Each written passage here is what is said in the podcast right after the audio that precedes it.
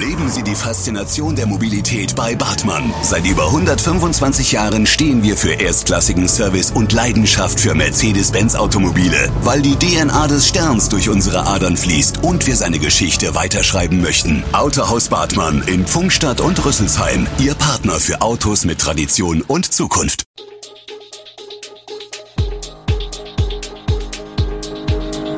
Gude, unser morgendliches News Update. Das Wichtigste aus Südhessen für Sie im Überblick. Guten Morgen aus Darmstadt an diesem 7. Dezember. Wird der Glühwein auf Weihnachtsmärkten jetzt weggeschüttet? Ärger mit parkenden Autos in Darmstadt und droht ein Engpass bei Corona-Tests? Das und mehr gibt es heute für Sie im Podcast. Etwa die Hälfte der Weihnachtsmärkte in Deutschland sind abgesagt. Rund 272 Millionen Euro Umsatz sollen den Ausstellern dadurch verloren gehen, hat das Unternehmen Active Event Management ermittelt. Ein großer Teil dürfte auf den Glühwein entfallen. Das hat auch Folgen für manche Schausteller und Hersteller in Südhessen. Muss der Glühwein also weggeschüttet werden wie einst das Bier, weil die Gastronomie geschlossen war? In diesen Mengen wohl nicht denn pasteurisiert könne Glühwein in Behältern oder Flaschen bis ins nächste Jahr aufgehoben werden. In der Straße im Niederfeld am Darmstädter Hauptbahnhof ist die Parksituation chaotisch. Autos würden derweil von den Wegen verbannt. Im Niederfeld zwischen Morneweg und Bismarckstraße gebe es keinen Parkplatz mehr, moniert ein Leser. Tagsüber parken dort Berufsschüler, die im nahen Schulzentrum Unterricht haben. Abends und nachts stellen Besucher des Kinoopolis gerne ihre Wegen ab. Und auch der Straßenstrich verlagere sich dorthin. Freier würden auf und abfahren. Dadurch finden Anwohner zu keiner Tageszeit mehr einen Parkplatz. Auf Anfrage des Echo schreibt die Stadt Darmstadt, dass das Problem im Niederfeld bekannt sei. Auch in vielen anderen Straßen gehe es so zu. 2021 hat die Polizei bisher 41 Verwarnungen überwiegend wegen Gehwegparkens ausgesprochen. Keine generellen Nachschubprobleme bei Bürgertests, aber zeitweise Lieferengpässe bei Laientests. Das ist die Beobachtung der Apothekerverbände in Hessen und Rheinland-Pfalz. Hersteller wie der Diagnostikspezialist Abbott sind optimistisch, die sprunghaft steigende Nachfrage trotz unter Hochspannung stehender Lieferketten bedienen zu können. Während der Infektionsschutz der Impfstoffe bei der Omikron-Variante inzwischen angezweifelt wird, sollen die Corona-Tests weiterhin zuverlässige Ergebnisse liefern. Die Tests funktionieren auch bei der jüngsten Omikron-Mutation. Auch wenn noch grundsätzlich detaillierte klinische Daten zu Omikron fehlen, sind wir uns relativ sicher, dass unser Antigentest auch bei dieser Virusvariante zuverlässige Ergebnisse liefert, berichtet Gunnar Sander, Geschäftsführer des Bereichs Rapid Diagnostics bei Abbott Deutschland. Zutritt nur noch für Genesene und Geimpfte, das gilt jetzt hessenweit für einen Großteil des Handels. Den trifft es nicht überraschend. Man habe die Hoffnung, dass viele Kunden den Auflagen sogar etwas Positives abgewinnen können.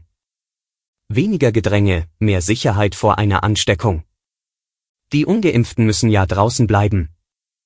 Auch ein Test hilft an der Schwelle zum Modehaus, zum Schmuckgeschäft und Spielwarenladen nicht mehr weiter. Gut vorbereitet scheinen auch viele Kunden. Am Montagmittag fällt auf dem Darmstädter Luisenplatz, Einfallstor zur Einkaufsmeile, erstmal auf, wie viele Passanten wieder Maske tragen. Jeder dritte bis vierte schützt sich auch hier draußen. Schulkinder, die aus der Bahn purzeln, tragen die blauen und weißen Masken, ebenso Kaffeehaushocker im Studentenalter oder ältere Einkaufsbummler, unterwegs zum Weihnachtseinkauf. Dass Impfwillige stundenlang in der Kälte vor dem Darmstadium ausharren mussten, hatte in den letzten Tagen zu Kritik geführt. Nun hat die Stadt reagiert und Zelte für die Wartenden vor der Impfambulanz aufgebaut. Termine gibt es aber immer noch nicht. Der Krisenstab zur Covid-19-Pandemie Darmstadt hat sich in seiner Sitzung am Montag insbesondere mit dem Fortschritt der Impfungen befasst. Die Vorgaben des Landes, pro Woche 4000 Impfungen durchzuführen, könnten erfüllt werden. Derweil behilft sich die Stadt mit einer Nummernvergabe, Sitzgelegenheiten, überdachten Wartebereichen und einer Versorgung der Menschen mit Getränken. Und zum Schluss noch ein Blick in die Bundespolitik. Hessen gibt dem neuen Bundeskabinett eine weibliche Note. Gleich drei Hessinnen werden Bundesministerinnen, Nancy Faeser und Christine Lambrecht von der SPD sowie Bettina Stark-Watzinger von der FDP.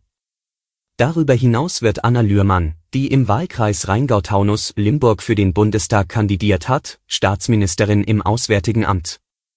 Und die Nordhessin Bettina Hoffmann wird parlamentarische Staatssekretärin im Ministerium für Umwelt und Verbraucherschutz. Auch für die Hessen-SPD völlig überraschend soll Nancy Faeser Bundesinnenministerien werden, die erste Frau überhaupt in diesem Amt. Faeser, wer ist das? War nach Bekanntgabe der Entscheidung im Netz gefragt worden. Dabei ist die 51-jährige Juristin aus dem Main-Taunus-Kreis in Hessen längst eine politische Größe, Landesvorsitzende ihrer Partei, Fraktionsvorsitzende im Landtag und damit Oppositionsführerin. Alle Infos zu diesen Themen und noch viel mehr finden Sie stets aktuell auf echo-online.de.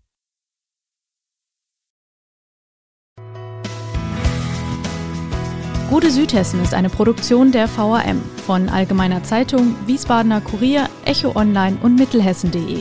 Redaktion und Produktion die NewsmanagerInnen der VAM. Ihr erreicht uns per Mail an audio.vam.de.